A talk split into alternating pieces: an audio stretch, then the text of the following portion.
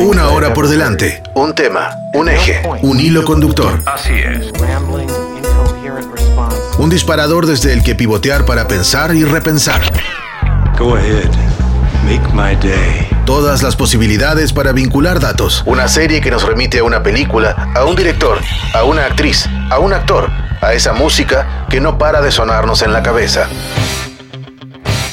Redes caóticas de información, interminables listas que recorrer, pero solo podemos elegir uno por vez. Es interesante. Esto es Reunión Recurrente. Reunión recurrente. Una excusa para hablar de series y cine. Everyone in this room is now dumber. May God have Cállense.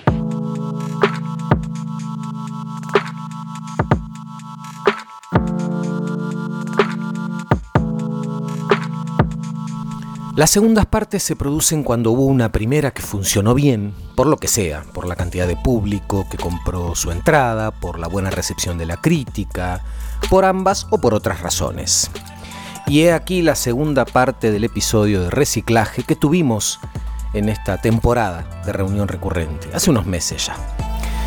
Cuando buscamos en la heladera o en el freezer, siempre que nos pica el hambre y no sabemos qué cocinar, y nos encontramos con alguito que hemos guardado para reutilizar, confirmamos que a veces no arrojar a la basura tiene su recompensa. Y en este programa no se tira nada, todo se guarda y se recicla. Al filo ya del cierre de esta segunda temporada y del año, echamos mano de las carpetas debidamente guardadas y las ofrecemos al soberano, al público, a vos, a ustedes, que nos hacen el gran favor de escucharnos. Será entonces un episodio variado, como un menú por pasos, pero de esos que armamos con lo que ya teníamos en casa y sin necesidad de seguir gastando dinero ni generando más residuos. Que la cosa en el planeta sigue complicada y además en reunión recurrente somos defensores a capa y espada del cuidado del medio ambiente. De verdad que sí. Lo demostramos siempre. En los siguientes minutos compartiremos material que no pudo entrar en los episodios correspondientes de México, rutas, bares y vecindad de esta temporada, pero también reutilizaremos canciones que ya hemos escuchado y disfrutado y que quizá al volver a oírlas nos suenen diferente, como esa comida que reposó unos días en la heladera y que ahora sabe diferente, incluso mejor. Bienvenidos, mi nombre es Eduardo Espínola, esto es Reunión Recurrente. El tema de este episodio, Reciclaje 2.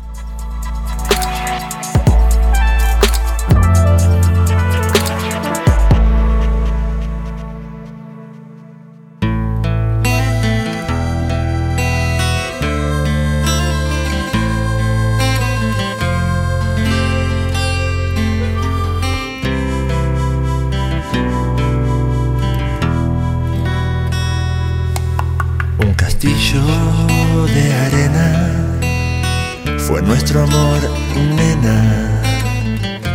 Alguien no dijo la verdad y vino el mar, un arma de fuego, una trampa del juego. Alguien no dijo la verdad.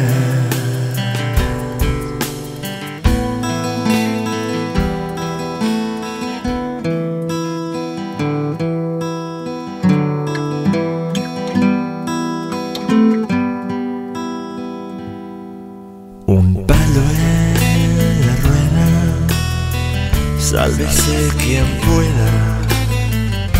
Alguien no dijo la verdad.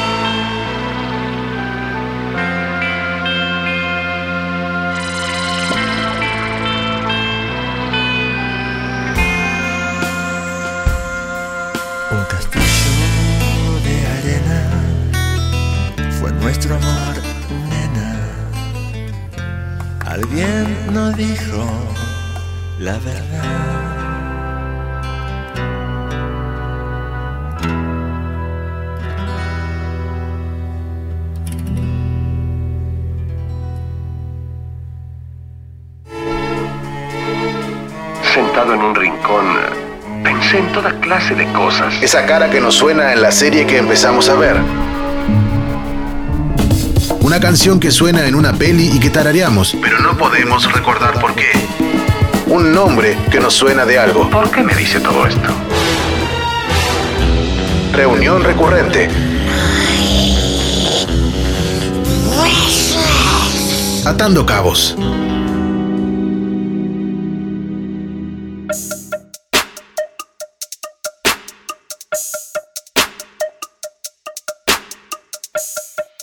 Durante la década del 70, México recibió a una gran cantidad de exiliados y exiliadas provenientes de países de Sudamérica que escapaban de gobiernos dictatoriales, esos que contaban con la ayuda y el beneplácito de los Estados Unidos, más preocupados por impedir el avance de ideas comunistas que por las vidas humanas.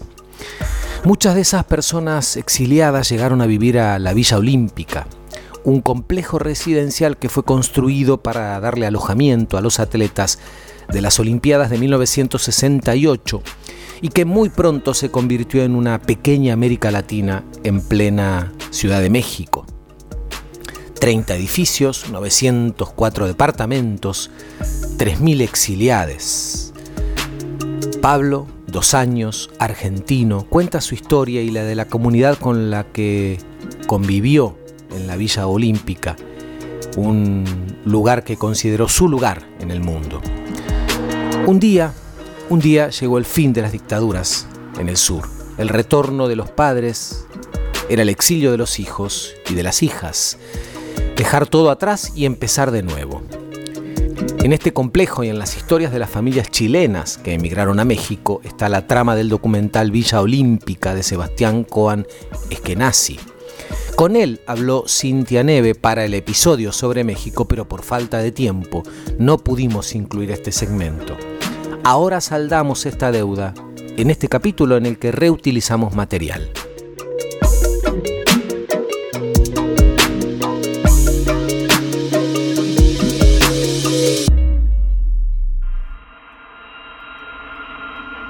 Una patota conformada por dos torinos rojos, un falcón verde y 15 hombres armados de la CNU y la AAA vienen una noche a nuestra casa armados con itacas, pistolas 45, 38 y un hacha e irrumpen en casa queriendo llevarse a mi papá. Mi papá se defiende, nos defiende y ante la imposibilidad de llevárselo, lo matan en el living de la casa de 80 balazos. Y ahí empezó un tiempo de, de fuga. Bueno, entonces un día aparece Pablo. Si yo me había hecho 10 preguntas, Pablo se había hecho 3.000. La primera pregunta que Pablo siempre se hace cuando se para frente a su maqueta es, ¿qué significa reconstruir una tragedia? Significa volver al punto cero del horror y disectar la realidad en sus más pequeños elementos hasta llegar al punto cero y a la última verdad, o por el contrario, significa volver a contarnos o a contarse la historia desde otro lugar. Entonces me parecía que, que, me parecía que yo estaba claramente desde el en el segundo punto. A mí no me importaba cómo había sido la realidad, a mí me importaba que nosotros nos estamos contando nuestra vida nosotros mismos de nuevo. Y entonces ahí Pablo me convenció primero de ser un personaje fundamental de la película por sus capacidades, por un lado, y por otro, por la espantosa tragedia que le tocó vivir. Eh, un, poco, un poco abusando del, del drama ajeno para para dotar de drama mi película, ¿no? El documentalismo es así, uno se aprovecha un poco de los demás, después tiene que tener ética y punto, como para que ese aprovechamiento pues no sea un desastre, ¿no? Y para que tenga sentido. Para que tenga sentido, absolutamente. Entonces, Pablo me convenció por, por todas partes, por, por su historia, por que era un buen punto de partida, que después él había vuelto a Argentina, pero después había seguido viajando, por lo cual eh, nos entendíamos muy bien en, ese desarraigo. Y después me di cuenta de que, de que su maqueta era un gran dispositivo narrativo para mi película. Y me empecé a, a ceñir un poco, ceñir nada, empecé a, adaptar un poquito a, algunos de los dispositivos eh, maquetiles de Pablo y decidí construir un par de maquetas más. O sea, él ya tenía esa maqueta cuando tú lo conociste. Sí. Yo lo conocí en el 17, creo. Él había hecho esa maqueta en el 16, en una muestra de artes visuales en, el, en la ESMA. Entonces, cuando yo fui a su casa y nos conocimos, me dijo, bueno, mañana nos vemos en la ESMA y te cuento la historia. Fuimos y estaba en la ESMA la maqueta y me contó su vida a través de eso. Me pareció interesante utilizar las maquetas para también darle vida a otras historias, donde ya otra vez más no importaba cómo había sido la historia, sino cómo nos las contamos. Y finalmente intentar generar como este espacio, que es el último plano de la película, donde Pablo está en un espacio donde hay tres maquetas, intentar generar la sensación de que, de que todo había sucedido en la mente de Pablo. Me parece que funciona mucho como legitimador del discurso infantil, ¿no? de la visión de, pues es un niño, el niño siente antes que pensar los acontecimientos. Siempre fue una duda esa, una duda que yo no terminé nunca de resolver. Quiero generar el punto de vista de la infancia, pero al mismo tiempo la hago con maquetas que no son infantiles, pero al mismo tiempo la hago a través de los testimonios de la gente que ya no es niña. Pero entonces digo, eh, no, es ni, no es ni fu ni fa. La construcción dramática y el tono de la peli, más que un tono infantil, sería un tono donde los adultos queremos volver a ser niños. Lo que sí tiene de infantil es la temática, no la construcción, sino evidentemente el hecho de hablar de una temática que es la infancia. ¿no? Y en ese sentido la película para mí tiene sentido y, va, y tiene valor más que sentido. Tiene valor no por el hecho de hablar de hijos de exiliados sudamericanos de izquierda, sino tiene valor por el hecho de hablar de gente que emigró y perdió su mundo. Porque porque para mí esta peli no es una peli que está dirigida al universo de la izquierda, ni al universo de la militancia, ni al de mis padres. Es una película que está dirigida a todos aquellos que hoy están en un, en un lugar que no es el suyo. Si ya no estás en tu lugar, ya nunca más vas a estar en tu lugar. Y ese, y ese es un tema que a mí me, me gustaría poder meterlo en el mundo de la discusión académica, de la discusión militante, como eh, todo lo que quieras de ideología, todo lo que quieras de academia, todo lo que quieras. Pero ¿y el desarrollo dónde está? ¿Dónde está en tu, en tu libro? Porque lo primero que hice fue cambiar la palabra exilio por destierro, porque la palabra exilio me remitía a épocas que a mí ya no, no, no, me interesa reconstruir del todo. Y me acuerdo que tuve discusiones relativamente académicas con gente cercana que me decían, no, eso no es un exilio, es un destierro, no, eso no es un destierro, eso es un exilio, no, eso no es un exiliado, soy inmigrante. Entre ustedes los sociólogos pueden discutir la cantidad de horas que quieran si el concepto es de inmigrante, exiliado, desterrado. A mí no me interesa lo que es. Me interesa lo que yo quiero contar y a lo mejor mañana quiero contar otra cosa, pero no, yo no voy a llegar a una verdad última. Entonces, lo que, lo que yo sí veo que sucede es que el concepto del, del desarraigo es un concepto infravalorado en cualquier tipo de universo. ¿Por qué? Porque es imposible de abordar, porque es tan difícil, es tan difícil Alguien puede ponerse como altruista y decir, no está bueno un mundo con hambre, luchemos contra el hambre. Bueno, uno puede ponerse progre y decir, no está bueno un mundo con caravanas de migrantes centroamericanos. O, sea, no está bueno que se ahoguen en el río Colorado, pero tampoco está bueno que yo, burgués, vaya en mi auto en, paseo, en, la, paseo de la Reforma y vea centroamericanos en los semáforos. Digo, no está bueno nada de eso. Entonces, de alguna manera podemos hacer cosas en contra de esa injusticia. Pero ¿a quién carajo le importa tener un mundo lleno de desarraigados si los desarraigados no se notan, no se ven? ¿Me explico? No importan. No nos hacen manifestaciones por desarraigados. Nadie hace una manifestación en la avenida 9 de Julio y Corrientes diciendo somos desarraigados, no sabemos dónde estamos. ¿Qué importa? No tiene peso específico porque no te rompen los vidrios de los bancos por eso. Entonces, cuando surgimos este colectivo de desarraigados sudacas que en el mundo debe estar lleno de colectivos de, estos, los sirios, ni, quiero, ni los afganos, ni me quiero imaginar la cantidad de desarraigados que tienen por la tierra. Cuando a nosotros nos toca hacer eso en los años 80, 90, cuando habían recién retornado a las democracias, pues nosotros éramos súper poco importantes. Si lo importante era que había vuelto a la democracia, lo importante es que no estaban desapareciendo gente, que no estaban torturando gente. ¿A quién carajo le va a importar que hay un pequeño contingente de niños y niñas que no saben de dónde son? No fue importante ni siquiera en Argentina, donde todos vamos al psicólogo y practicamos el deporte del, del, del, de Lacan a mí lo que me parece interesante es que esta peli pueda funcionar como un contenido en espacios donde hay gente que le está pasando eso. Tengo ganas en algún momento de, de ir, no sé, a algún lugar en la Ciudad de México donde haya una comunidad de exiliados sirios y vean esta peli para darse cuenta que son la quintugésima generación de gente que le pasa lo mismo. Entonces que pueda tomar entidad y se pueda conversar. Creo que dialoga mucho con México, ¿no? Esta cuestión, porque México tiene su propia complejidad en relación a la, a la migración y al desarraigo. Sí, me acuerdo conversaciones con mi psicólogo, lacaniano total, y me acuerdo de momento surgía como, como el concepto del arraigo en el aire. Me decía, vos estás jodido, vos, tu arraigo está en el aire. Y me quedó muy, muy marcado que, bueno, nada, esa es mi condición, yo tendré que arraigarme en el movimiento y no en la raíz. Me acuerdo mucho del, de la película esta del pianista del océano. ¿Te suena? Sí. ¿La viste? No. El tipo, el tipo es un pianista que nace en un barco, toca el piano en un barco toda la vida y cuando se baja del barco y toca tierra firme no lo puede soportar y se regresa al barco. He vivido desarraigo toda la vida, soy sociólogo, soy cineasta, me encanta la filosofía y entonces aprovecho y lo convierto en algo bonito. Más allá de que yo padezco, obviamente lo padezco no es que todo es bonito y me acostumbré a todo. Sí, evidentemente a veces se sufre, pero, pero eso tan filosófico como construir el arraigo, el arraigo en el aire, si uno lo convierte en algo más filoso, es una instancia de antinacionalismo brutal. Y si algo soy yo, es antinacionalista. No hay, no hay nada peor que un país. No, no, se, no se ha construido constructo más dañino que un país.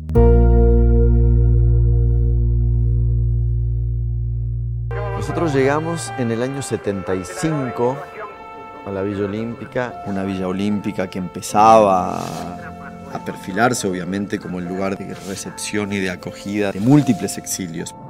Toda la gente llegaba habiendo perdido a alguien, habiendo sido torturado, desaparecido, habiendo estado preso. México en ese punto no fue únicamente un lugar de supervivencia, fue un lugar de, de refundación. Para nosotros era la República de la Villa Olímpica que nos permitió a, a, los, a, los, hijos de los exiliados de no solo de Chile, sino de toda Latinoamérica reunirse ahí. Se daba en la villa un mundo utópico, mágico, que funcionaba para adultos, pero también para los niños.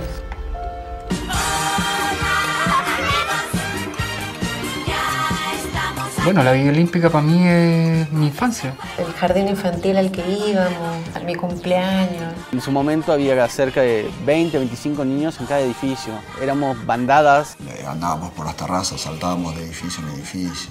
En la puerta de arriba del elevador se podía abrir. Y la, la, gente pensaba que los ascensores estaban rotos, no, pero había niños en el techo que los manejaban. ¿no? Y medio como que todo estaba un poco permitido. Después estaba el cine que fue nuestra educación sentimental desde siempre. Esa felicidad de mi infancia no deja de estar atravesada por un montón de conflictos referentes al exilio.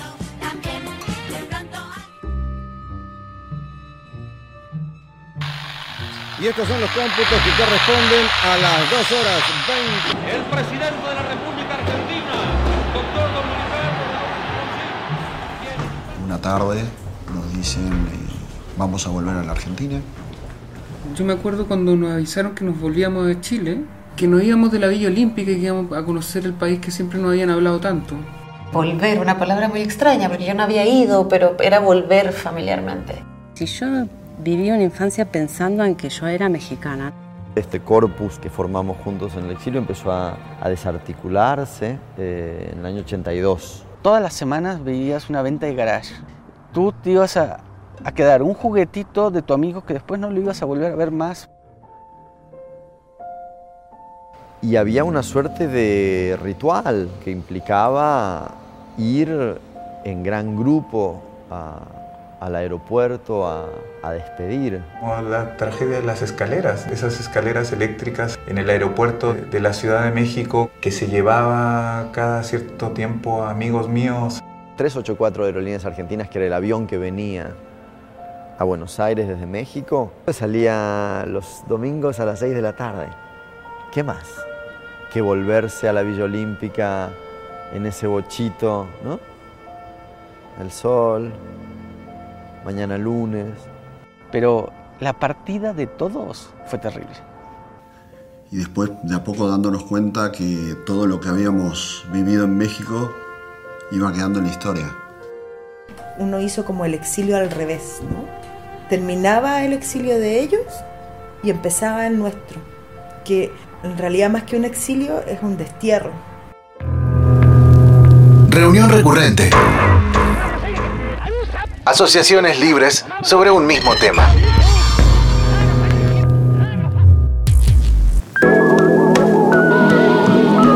En el episodio sobre rutas nos quedó fuera de los contenidos por falta de tiempo, una vez más, la lectura que hizo mi coequiper Silvana Aro de un fragmento de En el Camino, On the Road, la novela clásica de Jacques Kerouac, que había escrito en 1951 y que fuera publicada por primera vez en 1957 un relato interior, un monólogo en el que Kerouac usa como base de su escritura los viajes que hizo con sus amigos por los Estados Unidos y México entre 1947 y 1950 y que contribuyó a comenzar la mitificación de la archifamosa Ruta 66.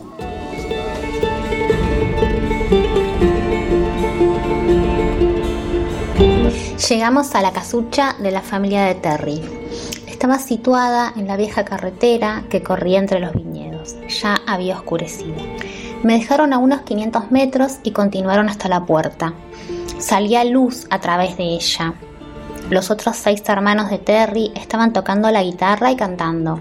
El viejo bebía vino, oí gritos y discusiones sobre la canción. Llamaron puta a Terry por haber abandonado a su marido y haber ido a Los Ángeles dejando a Johnny con ellos. El viejo chillaba mucho, pero la madre, una mujer triste, gorda y morena, se impuso, como siempre ocurre en las grandes familias campesinas de todo el mundo, y permitieron que Terry volviera a casa. Los hermanos comenzaron a cantar algo alegre y rápido. Agachado bajo el frío viento lluvioso, yo lo observaba entre los tristes viñedos de octubre. Mi mente estaba invadida por esa gran canción de Billie Holiday, Loverman, y tuve mi propio concierto entre las vides. Algún día nos encontraremos y secarás todas mis lágrimas y me susurrarás cosas dulces al oído, abrazándonos, acariciándonos. Lo que nos estamos perdiendo, amado mío, ¿dónde estás? Y más, que la letra es la música y el modo en que Billy canta, lo mismo que una mujer acariciando el pelo de su amante en la penumbra. El viento aullaba, tenía mucho frío. Cuando el sol enrojeció tras las nubes de mi último atardecer en el valle, Terry me llevó al granero de la granja de Halfinger. Este Halfinger poseía una próspera granja junto a la carretera. Reunimos unas cuantas cestas, Terry trajo mantas de su casa y quedé instalado, sin más peligro que una enorme tarántula peluda que acechaba desde el remate del techo. Terry me dijo que no me haría nada si no la molestaba. Me tumbé y la miré. Fuimos luego al cementerio y trepé un árbol. En el árbol canté Blue Skies. Terry y Johnny estaban sentados en la yerba. Teníamos uvas. En California se chupa el zumo de la uva y se tira los pellejos, un auténtico lujo. Cayó la noche. Terry fue a casa a cenar y volvió a las nueve con tortillas deliciosas y puré de judías. En el suelo de cemento para alumbrarnos, hicimos el amor sobre los cestos. Terry se levantó y corrió a la casucha. Su padre la reñía, le oía desde el granero. Ella me había dejado un poncho para que me defendiera del frío. Me lo puse y salí a la luz de la luna entre los viñedos a ver qué pasaba. Llegué al final del surco y me arrodillé en la tierra caliente. Sus cinco hermanos entonaban melodiosas canciones en español. Las estrellas titilaban sobre el techo, salía humo por la chimenea. Olí a puré de judías y a chiles. El viejo gruñía, los hermanos seguían canturreando, la madre estaba en silencio. Johnny y los niños se reían en el dormitorio. un hogar californiano, escondido entre las viñas y yo lo veía todo. Me sentí dueño de un millón de dólares. Me estaba aventurando en la enloquecida noche americana. Terry salió dando un portazo. La abordé en la oscura carretera. ¿Qué es lo que pasa? Estamos riñendo todo el rato. Quiere que vaya a trabajar mañana. Dice que no quiere verme haciendo tonterías. Salí. Quiero irme a Nueva York contigo. ¿Pero cómo? No lo sé, queridísimo. Necesito estar contigo, te quiero. Pero tengo que marcharme. Sí, sí. Vamos a acostarnos una vez más. Luego te irás. Volvimos al granero. Hicimos el amor bajo la tarántula. ¿Qué estaba haciendo allí la tarántula? Dormimos un poco sobre los cestos mientras la hoguera moría. Terry volvió a su casa a medianoche. Su padre estaba borracho. Le oía rugir, luego se durmió y se hizo el silencio. Las estrellas velaban sobre el campo dormido.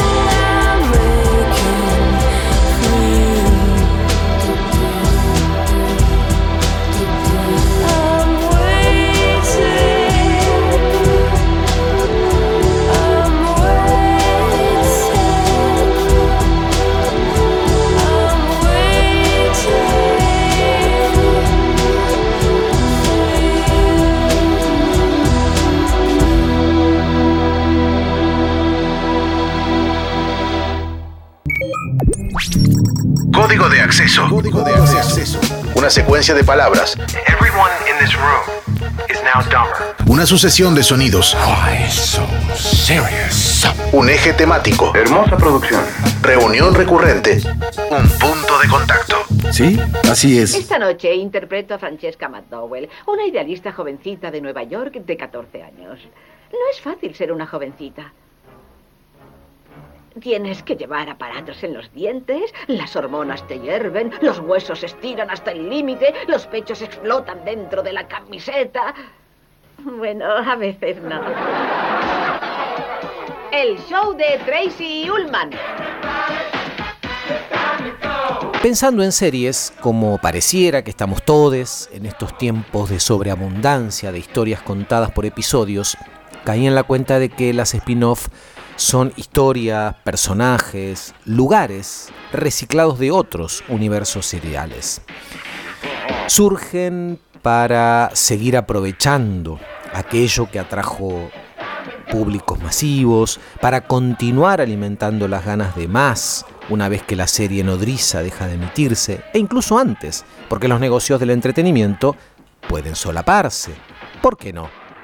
Sino que les pregunten a quienes tienen las riendas del UCM, del universo cinematográfico de Marvel, que no solo implica producir pelis que salen de otras pelis, sino también series que beben de otras o de largometraje de superhéroes y de superheroínas, término que por cierto no se usa tanto como debiera.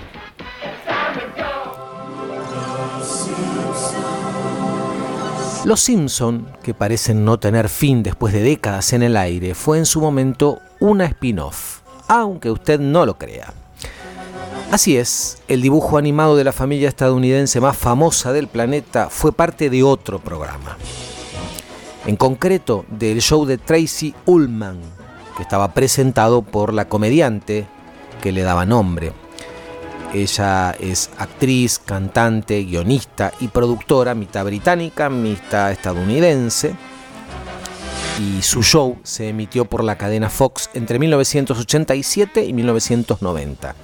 Incluía escenas humorísticas, sketch y números musicales. Y un tal Mac Groening colaba dentro del programa sus cortos que generaron un impacto muy rápidamente y a partir de ahí los ejecutivos de la Fox le dieron su propio segmento de media hora en la programación y así hasta nuestros días, más de 30 temporadas después. Y ya nadie o muy poca gente recuerda aquella emisión de risas bisagra entre los 80 y los 90 en la que comenzó a emitirse Los Simpson.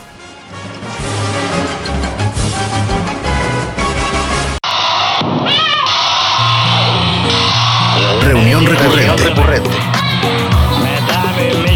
¿Cuál es tu excusa para hablar de series y de cine?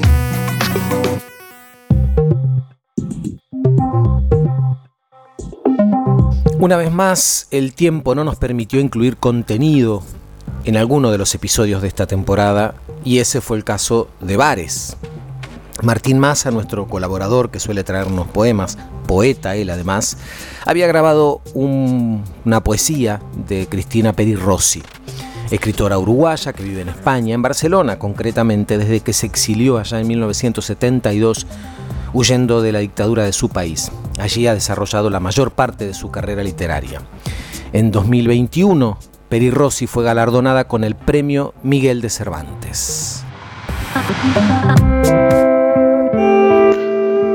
Diáspora.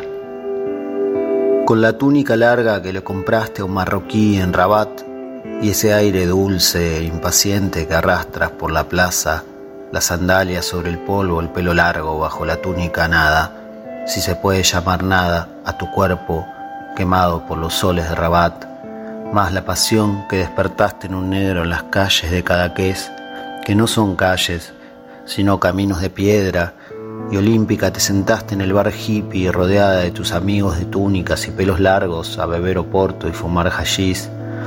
Ah, qué melena te llovía sobre los hombros esa tarde en Cadaqués con aquellas ropas que desafiaban las normas, pero eran otras normas, las normas de la diferenciación, de acuerdo, cambiemos un burgués por otro, Ah, qué túnica arrastrabas sobre las piedras, peregrinación como aquella solamente Jesucristo la emprendiera. Nada tenía que hacer en Cadaqués más que mirarte a los ojos mientras tú viajabas en Hashish en camellos casi blancos de largas pestañas que acariciaban como los ojos de una doncella.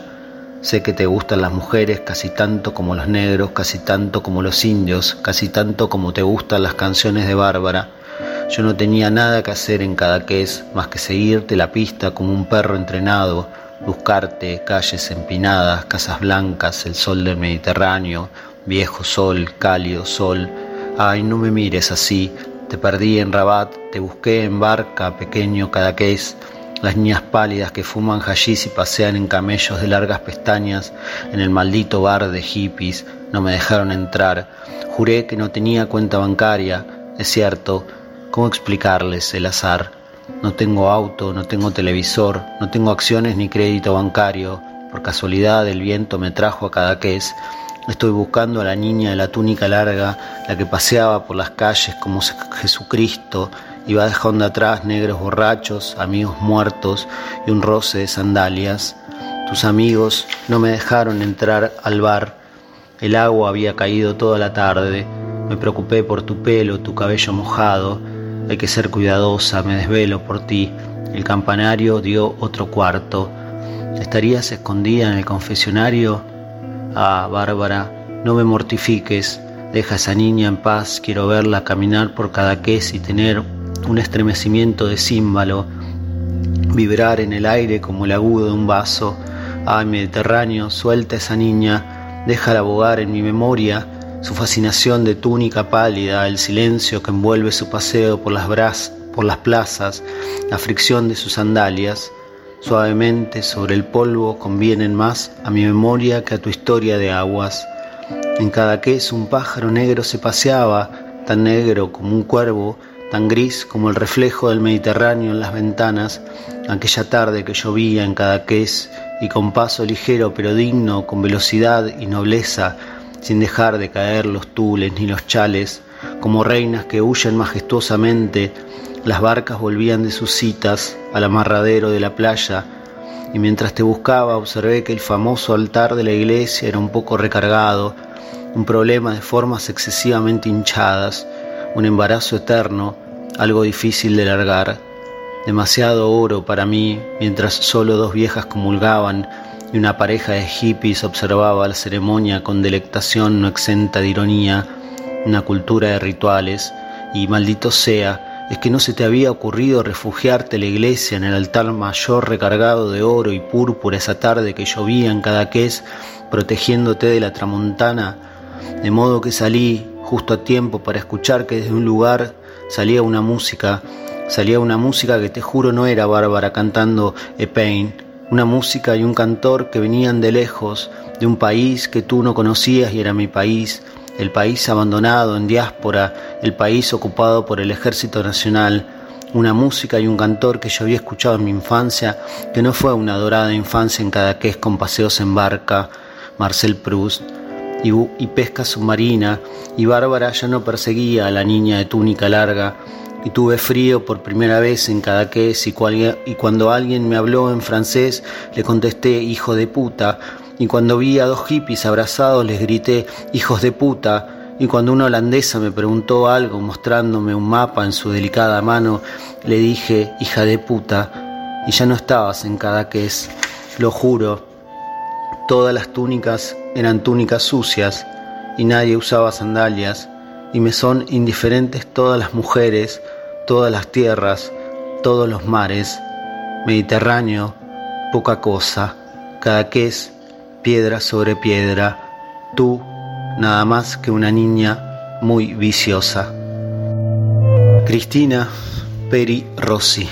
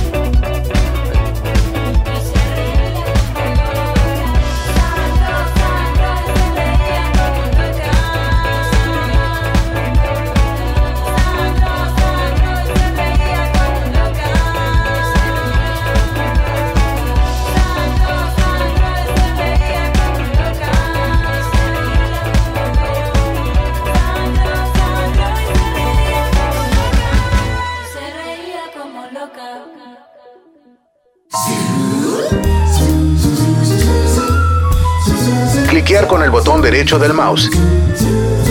Repasar la lista de opciones. Elegir una después de dudar un rato. Volver a cliquear y así hasta el infinito. Reunión recurrente. Tenemos un final feliz. Solo un recorte posible.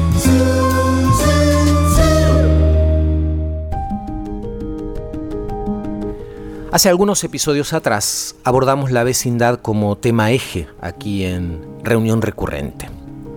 Y para esa ocasión nos pusimos en contacto con Luciana Lima y Verónica Pastuzuc, a quienes por cierto ya habíamos contactado cuando hablamos de infancia. En el caso del capítulo sobre vecines, la idea fue pedirles que nos hablen de Territorio Tolosa, un proyecto de contemplación urbana y transformación barrial, coordinado por Luciana y Verónica, que son arquitectas y artistas transdisciplinarias. El proyecto surge en el barrio de Tolosa, uno de los más emblemáticos y antiguos de La Plata, que según cuenta la historia era un espacio que ya existía y con ese nombre incluso antes de que se fundara la capital de la provincia de Buenos Aires, allá por finales del siglo XIX.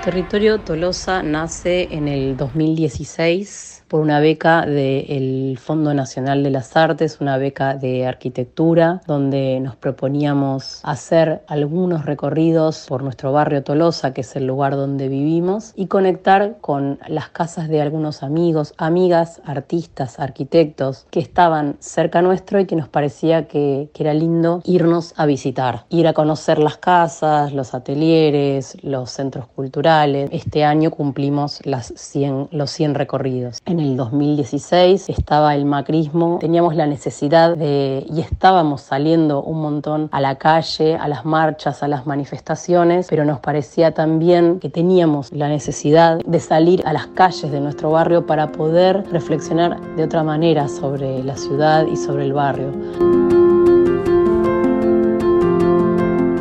Territorio Tolosa es un proyecto de contemplación urbana y transformación barrial. Contemplar requiere detenerse, requiere la demora, requiere tener tiempo para ver. Nosotras nos hemos propuesto salir a contemplar con otros nuestro propio barrio, conocer nuestro barrio, a nuestros vecinos, los espacios que quedan cerca. Las llamamos prácticas de la demora, ver la poética de lo cotidiano en esas maneras de juntarnos a practicar un barrio, el barrio de Tolosa, el barrio más antiguo de la ciudad de La Plata, nos hizo mirar la arquitectura como nunca la habíamos visto.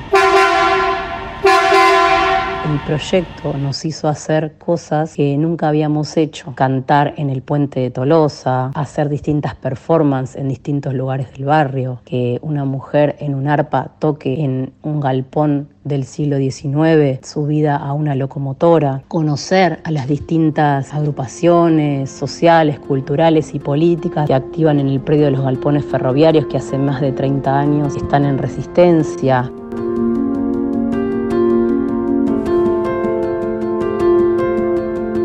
Estos últimos años empezamos a pensar en la idea de transformación barrial, en principio como transformaciones efímeras primero, que tiene que ver con un grupo de personas, a veces de 10, de 30, o hemos convocado en caminatas masivas de 300 personas. Consideramos a esas modos de transformar el barrio, un proyecto colectivo, es un proyecto de arquitectura, es un proyecto de arte y territorio que tiene que ver con una apuesta a hacer visible lo que tenemos ahí, lo que está cerca. Nosotras somos arquitectas y en principio cuando se inicia este proyecto surge a partir de, cuatro arquitectos, arquitectas, o sea, nosotras dos con Maya Tinto y con Julián Corgan. Ese fue el punto de partida, pero después a lo largo de estos seis años se fueron sumando muchísimas personas, fuimos conociendo a distintos vecinos, vecinas e incluso gente de otros barrios y entonces en principio este proyecto siempre fue transdisciplinar, incluso por fuera de la disciplina, nos interesa mezclar los saberes, juntar lo que no se junta nunca.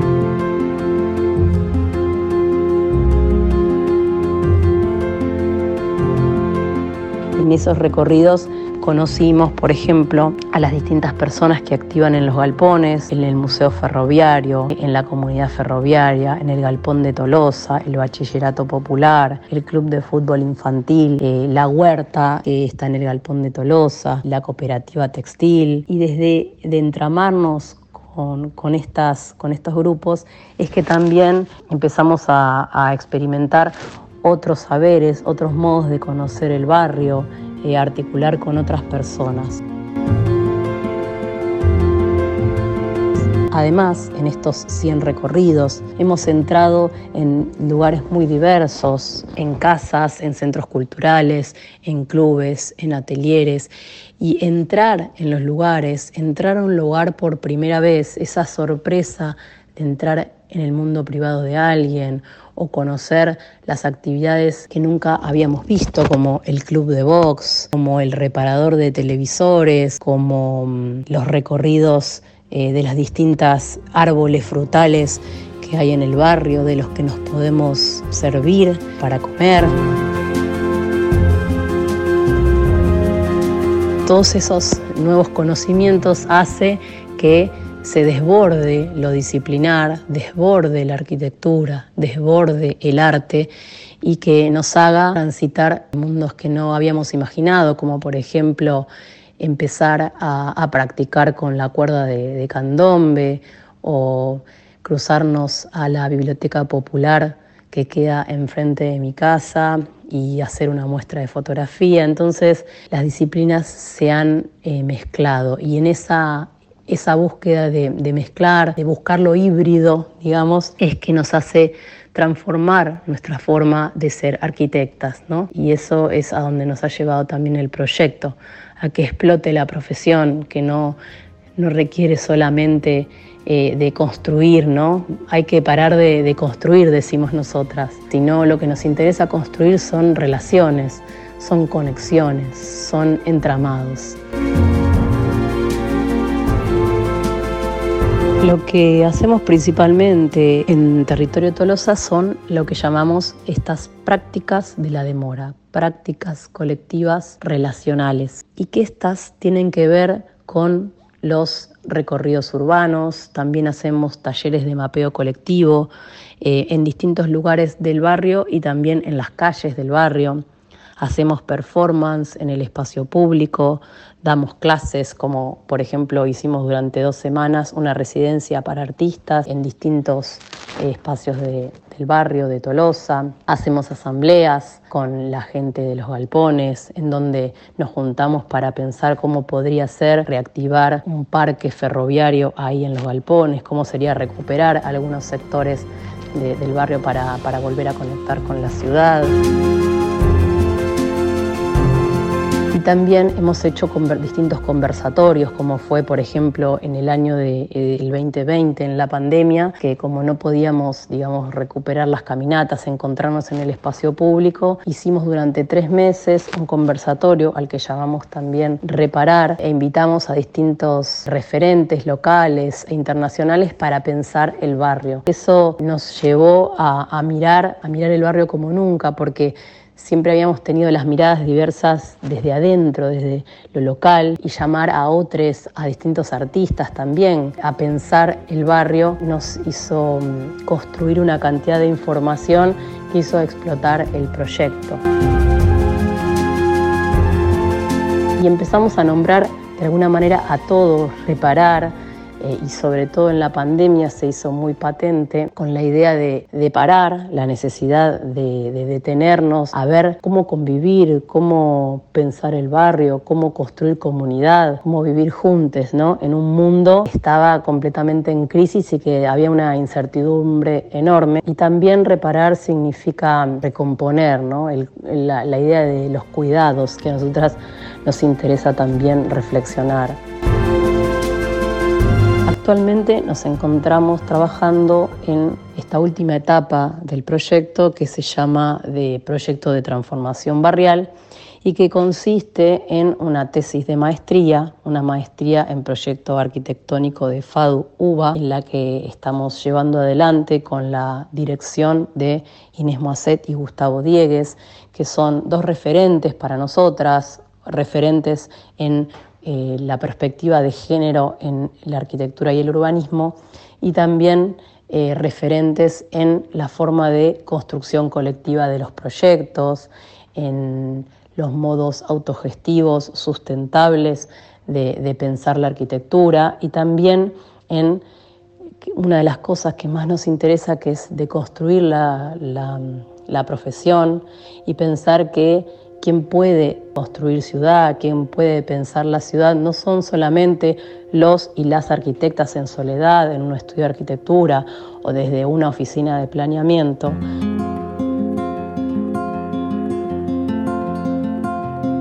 Desde los saberes múltiples, desde los saberes colectivos, desde lo cercano, desde quienes habitamos los barrios, podemos pensar la ciudad. Esta tesis se encuentra ya en su etapa final. Hemos construido a lo largo de estos seis años a partir de pasar tiempo en el barrio, de conocerlo sensiblemente, de mapearlo, de juntarlos con las distintas colectivas que activan en los galpones, que resisten hace más de 20 años y que cuidan el lugar junto a ellos, junto a ellas, también eh, llamando a distintas personalidades, personas, vecinos, vecinas a a que pensemos juntos cómo podría ser un parque ferroviario en los galpones de Tolosa.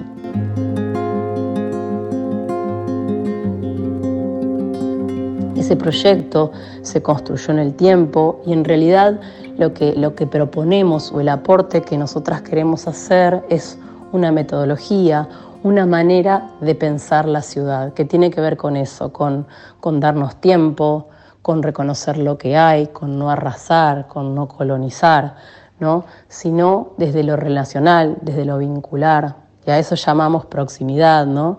Desde, eso de no pensar que el otro es un enemigo al que hay que distanciar, poner rejas, cámaras de seguridad, sino al otro con quien puedo compartir el espacio, el otro, la otra, el otro. Y entonces, en este momento lo que estamos por presentar es esa defensa de tesis con una muestra de los recorridos de todos estos años, de lo que fuimos eh, juntando, de lo que fuimos acumulando, las experiencias que están en nuestros cuerpos, que también las queremos mostrar, ¿no? Las fotos, los registros, las performances, que hacen parte de lo intangible de lo que ha sido, de lo que han sido estos seis años y que se sistematizan ¿no? en un proyecto de investigación.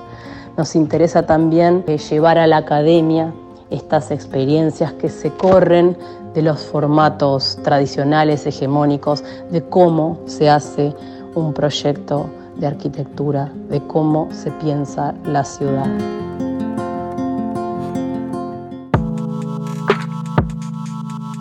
Y hasta aquí llegamos con este episodio, la segunda parte de Reciclaje. Gracias a Cintia Neve por la entrevista a Sebastián Coan Eskenazi y a él por la charla sobre Villa Olímpica, su documental, a Luciana Lima y a Verónica Pastuzuk por hablarnos sobre territorio Tolosa, a Martín Massa por la lectura de la poesía de Cristina Pedirossi y a mi coequiper Silvana Aro por la lectura de un fragmento de En el Camino de Kerouac. Recuerden que nos pueden encontrar en Spotify, somos Reunión Recurrente.